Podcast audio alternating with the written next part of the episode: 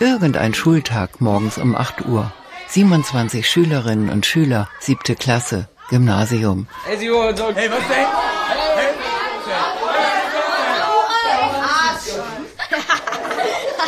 Fickfehler! Fotze. Sie erlauben sich einfach Sachen, du Arsch hast mir ja gar nichts zu sagen. Beschimpfen, beleidigen, demütigen. Tag für Tag, täglich. Du Arschloch, ich fick dich. Es fängt mit Schimpfworten an.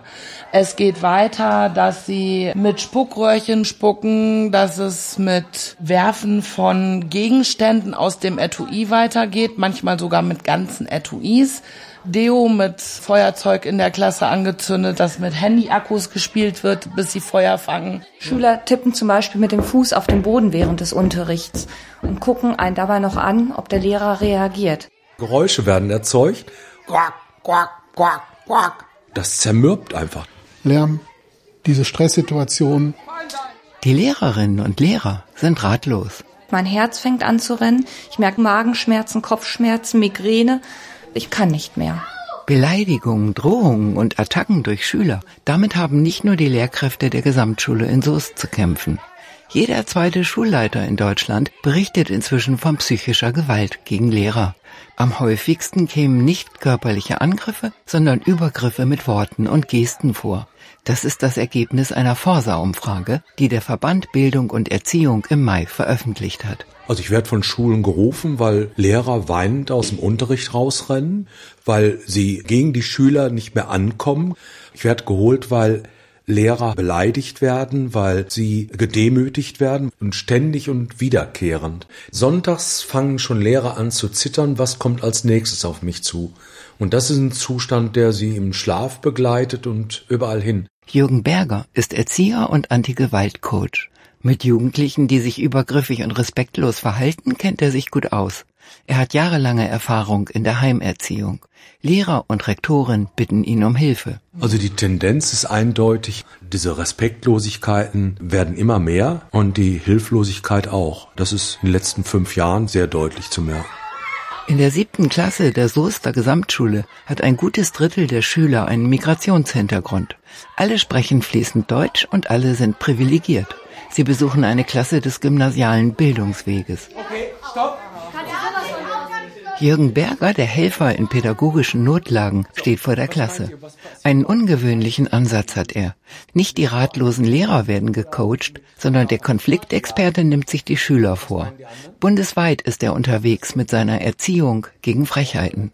Um die Verantwortung der Schülerinnen und Schüler für ihr eigenes Handeln geht es. Zunächst sollen die Mädchen und Jungen mal erzählen, auf welche Art und Weise sie die Lehrer fertig machen damit das Corpus Delicti sozusagen mal auf dem Tisch liegt. Wodurch passiert dieses Hochschaukeln? Durch einzelne Beleidigungen und äh, ab und zu so ein paar blöde Kommentare. Wenn man sie einfach nicht beachtet und als Stück Scheiß oder so behandelt. Ein Mädchen mit Zahnspange nickt. Der Lehrer wollte sich durchsetzen, es aber nicht funktioniert hat, weil wir halt komplett dagegen waren, also quasi kontra.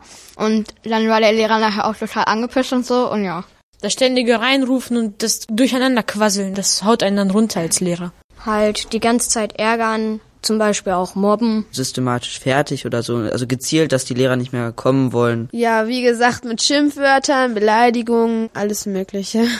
Schon mal geschafft, eine Lehrerin zweimal heulend rauszumobben, so gesagt. Ja, aus der Klasse rausgemobbt. Aber jetzt ich nicht. Aufmerksam und konzentriert sind die Schülerinnen und Schüler. Diese Unterrichtsstunde gefällt Ihnen offensichtlich. Also gezielt die Lehrer scheiße zu behandeln, damit sie keinen Bock mehr auf die Klasse haben und sie sozusagen vertreiben. Es ist, sag ich mal, nicht so von heute auf morgen, es ist über einen längeren Zeitraum. Immer wieder und irgendwann sagt der Lehrer, nee, ich hab keinen Bock mehr und dann geht er.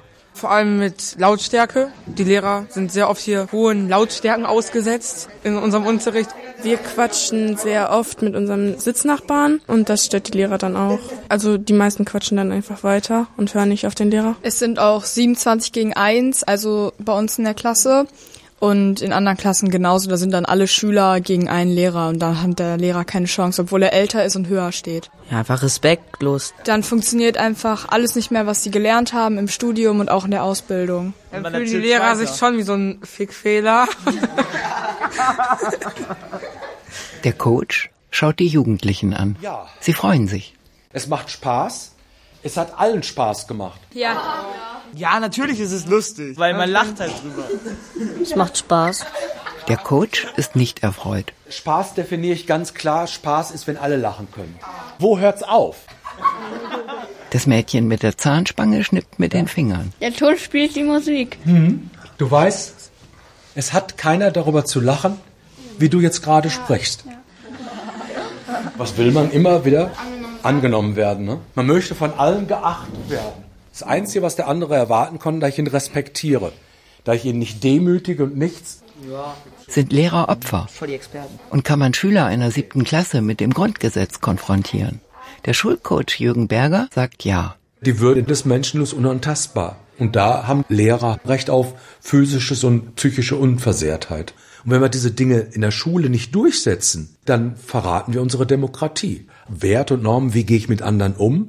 Und das ist für mich auch konfrontative Pädagogik, dass wir diesen Opferschutz so in den Vordergrund bringen dabei. Wir haben uns auf ein Grundgesetz geeinigt und damit konfrontiere ich. Das ist das Einzige, was ich habe. Ich lasse da nicht locker. Ständig und immer wieder beharrlich dran zu bleiben. Dass man also wie ein Kaugummi unter seiner Schuhsohle ist. Dass er merkt, jedes Mal, wenn er ein Fehlverhalten zeigt, reagieren wir. In der Sekunde des Fehlverhaltens, zum Beispiel bei Beleidigungen oder Unterrichtsstörungen, wird der Schüler zur Rede gestellt. Man nennt diese Methode konfrontative Pädagogik. Wir beschreiben, was wir sehen und was wir erleben. Und wie wirkt das auf uns? Wie wirkt das auf die anderen Schüler? Wie wirkt das halt eben auf die Lehrer auch? Dir muss es bewusst werden, dein Verhalten hat Auswirkungen. Das ist die Konfrontation, die eben geschieht. Und dabei halt eben gelassen und ruhig zu bleiben und ihm das sachlich darzulegen. Das ist eine Kunst. Die auch dann halt eben an Lehrer weiterzugeben, dass sie im Alltag in solchen Situationen auch so handeln. Dass es sinnvoll ist, wenn alle Lehrerinnen und Lehrer auf die gleiche Art und Weise handeln und sich auf eine Methode einigen, das sieht man auch an der Soester Gesamtschule so, meint der Rektor. Wir sind viele eigene Wege gegangen und haben die teilweise wieder verworfen und es sind Einzelkämpfe entstanden. Und wir haben immer wieder erfahren, damit lösen wir die Probleme nicht. An vielen Schulen hat sich das sogenannte Ampelsystem etabliert. Stellt der Lehrer die Ampel auf Rot, werden Sanktionen erteilt. Doch alle Pädagogen wissen, dass diese Maßnahme nur in den unteren Jahrgängen wirkt, bis höchstens zur fünften Klasse. Bei den älteren Schülern müssen andere Kaliber aufgefahren werden. Okay. Im Straßenverkehr, wenn es da keine Regeln gibt, wie würdet ihr euch fühlen? Es gibt keine Regeln. Vielleicht Angst? Ja. Und darum geht's. Es geht A um Benehmen und es geht darum, warum wir Regeln brauchen. Regeln sind dafür da, dass sie befolgt werden, meint der Coach. Warum lohnt es sich auf Regeln zu achten in der Schule? Ohne Regeln könnte man eine Waffe mit in die Schule nehmen, wie zum Beispiel heutzutage in Amerika. Ja, hier gibt es ein Schulgesetz, das heißt, ihr habt ein Recht auf ungestörten Unterricht, das wird euch zugebilligt. Und die Lehrerinnen und Lehrer haben ein Recht auf ungestörten Unterricht. Was soll man dir nicht antun? Mich oder meine Familie nicht beleidigen. Mit welcher Beleidigung? Ganz konkret. Schlampe oder Missgeburt. Und was machst du dann? Ja, direkt körperlich werden noch nicht. Nee. Erst zurück beleidigen. Ich beleidige dann zurück. Also erst wehre ich mich so verbal und wenn die dann irgendwie körperlich werden oder so, dann hau ich den eine rein und dann war's das. Damit habe ich gute Erfahrung. Die Schülerinnen und Schüler nicken. So machen sie es, wenn ihnen jemand blöd kommt. Die Aufgabe besteht jetzt darin, dass ihr jetzt in eurem Klassenverband so ganz bewusst den anderen halt eben lobt. Und nach Möglichkeit auch mit Leuten, mit denen ihr wenig zu tun habt. Es geht ganz bewusst einfach mal ganz anders aus den Bahnen rauszutreten. Und diese Übung soll bewirken, dass wir Worte finden. Und das müssen wir lernen. Das haben wir nicht einfach so. Die Kunst ist, den anderen als Schatz zu sehen. Andere Leute zu loben oder als Schatz zu sehen, finden die Schüler offenbar uncool. Daran sehen wir, wie es schwer es ist, ne, mit Worten umzugehen. Das heißt, die Sprache der Demütigung, andere fertig zu machen, Fickfehler, Hure, behindert, Fotze, das geht schnell über die Bühne. Der Coach macht eine strenge Miene. Ich möchte euch beiden einmal bitten, wenn ihr beiden bitte aufsteht, euch einmal bitte die Hand gebt und dann sagst du, Annalena, du bist ein Schatz. Annalena, du bist ein Schatz. So viel Freundlichkeit amüsiert die Schüler. Der Coach zeigt auf ein Tau, das in der Ecke neben der Tür liegt. Dann das Tau einmal, dass ihr merkt, ihr seid eine Gemeinschaft, die zusammenhält. Alle erheben sich von ihren Stühlen und stellen sich in die Mitte des Raumes. Sie sollen einen Kreis bilden mit Hilfe des Taus. Diese einfach wirkende Übung soll der Einstieg dafür sein, dass die Klasse sich als Gemeinschaft begreift, die sich an Regeln hält. Dann fasst mal bitte alle an das Tau an. Und jetzt zieht mal alle nach hinten. Auf die Plätze, fertig, los. Die Schüler ziehen das Tau stramm. Okay, stopp. Wir haben jetzt alle am Tau gezogen, haben sich alle an die Regel gehalten. Ja. Wenn einer sich jetzt nicht dran hält, was passiert dann? Könnte sich gerne verletzen. Ja. Gut, jetzt brauchen wir jemanden, der sich einmal hier oben drauf traut, hier drauf stellt und dann umhergeht. Wer wird sich der Klasse anvertrauen? Ein Junge klettert auf das gespannte Tau. Komm zu mir, dreh dich rum und jetzt geh weiter. Alle halten das Tau so stramm sie können, damit ihr Klassenkamerad, der sich an ihren Schultern festhält, nicht herunterfällt. Sichtlich motiviert sind die Mädchen und Jungen. Offenbar lassen sie sich gern mal in die Pflicht nehmen.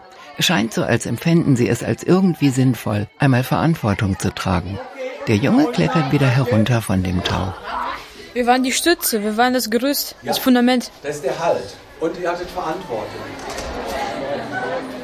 Nach der großen Pause möchte der Coach gern eine sehr ungewöhnliche Übung mit den Schülern machen. Mein Wunsch wäre, dass die Lehrerausbildung mehr Praxiserfahrung ermöglicht, im Optimalfall mit einem guten Coaching dazu. Die Lehrkräfte sind sich einig. Das Lehrerstudium bereitet ungenügend vor auf den Alltag an deutschen Schulen. Es ist so, dass die Lehrerfortbildung oder die Lehrerausbildung in erster Linie eine Fachlehrerausbildung für uns alle gewesen ist. Und dann äh, haben wir das Ergebnis so, wie es ist zurzeit. Die Universität hat häufig die Vorstellung, wenn man den Unterricht entsprechend aufbaut, dass man quasi disziplinarisch dann klarkommt. Also es gibt wenig Seminare, die sich damit beschäftigt haben, wie man wirklich mit schwerwiegenden Unterrichtsstörungen klarkommt. Es sind da auch einige Reformen gewesen, aber nicht so durchdringend, wie sie sein müssten. Man wird nicht genügend darauf vorbereitet, auf die Situation und man ist sich, glaube ich, auch nicht klar darüber, Jetzt, wo die Schwierigkeiten sich verdichten in den Elternhäusern und an Schulen, dass die Schule heute eine andere Profession benötigt. Es geht so nicht. Sie sind verunsichert. Der Coach fragt die Lehrerinnen und Lehrer nach Methoden, die sie kennen und anwenden, um die Übergriffe der Schüler zu zügeln. An der Gesamtschule in Soest haben sie eine große pädagogische Aufgabe. Es sind alle Schulformen vertreten, Gymnasium, Realschule, Hauptschule. Beziehungsarbeit herstellen, Gespräche führen, Empathievermögen. Wir sind einfach auch häufig damit konfrontiert, dass die Schüler verschiedenste Probleme auch aus den Elternhäusern mitbringen, wie finanzielle Sorgen, Drogenprobleme. Und diese Sorgen tragen die Schüler natürlich auch mit in die Schule. Und natürlich spiegelt sich dann sowas in Verhaltensauffälligkeiten bei den Schülern wieder. Gucken wir auf die Inklusion oder die Integration der Flüchtlinge Flüchtlingskinder momentan, die ja auch wirklich aus hochbelasteten Lebenssituationen kommt, wo wir im Gespräch sehr viel Empathie mitbringen, sich in den Schüler hineinversetzen können, eben durch Feinfühligkeit. Die häufig angewandte verständnispädagogische Methode könne durchaus modernisiert und an die Realität in den Klassenräumen angepasst werden, meint der Konfliktcoach Jürgen Berger. Er spricht von Wattebauschpädagogik und die verschärfe die Konflikte. Das hat sich unsere Gesellschaft angewöhnt, so eine Wattebausch-Erklärung, warum jemand jetzt gerade ausflippt oder andere beleidigt. Diese Entschuldigungspädagogik, ständig das Verhalten der anderen entschuldigen. Der kommt aus Syrien, der kann nicht anders. Der eine ist geflohen, der andere hat eine schlechte Kindheit, der andere ist missbraucht worden, der andere hat nicht genug zu essen gehabt. Immer wird er entschuldigt. Und das hören die Kinder und merken, ah ja, das ist angesagt. Also muss ich nur einen Dackelblick machen und sagen, was ich alles erlebt habe. Sie wissen genau, was sie sagen müssen, dass dieser Wattebauschpädagoge halt eben darauf reagiert. Mit der Inklusion, so positiv sie von vielen Pädagogen empfunden wird, habe sich die Wattebauschpädagogik sogar noch weiter etabliert, obwohl die Methode offenbar nicht sehr erfolgreich ist. Da ist ein Gedankenmodell aufgebaut worden.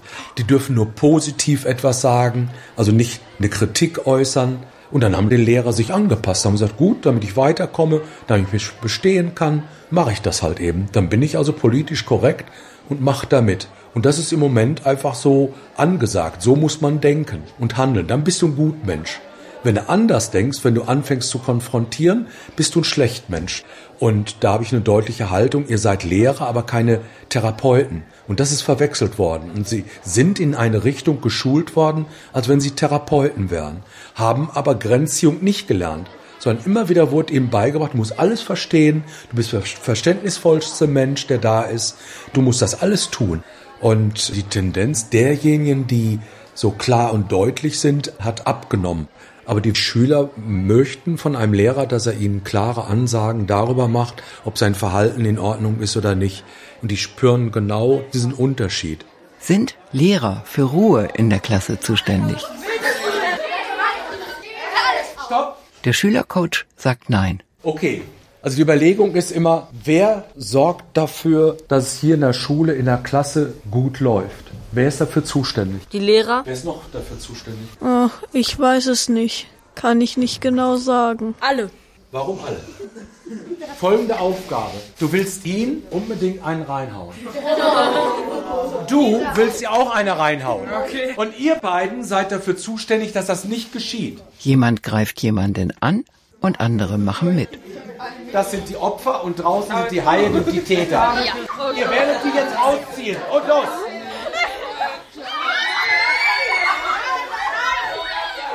Bei Lärm im Klassenraum, bei Pöbeleien und Störungen des Unterrichts sollen die Schülerinnen und Schüler sich genau wie in dieser Übung künftig gegenseitig korrigieren. Ohne den Lehrer. Sie sind gewohnt, die Lehrer müssen alles erledigen. Du musst nicht mehr die Verantwortung übernehmen. Ein Mädchen stellt sich zwischen zwei Kampfhähne.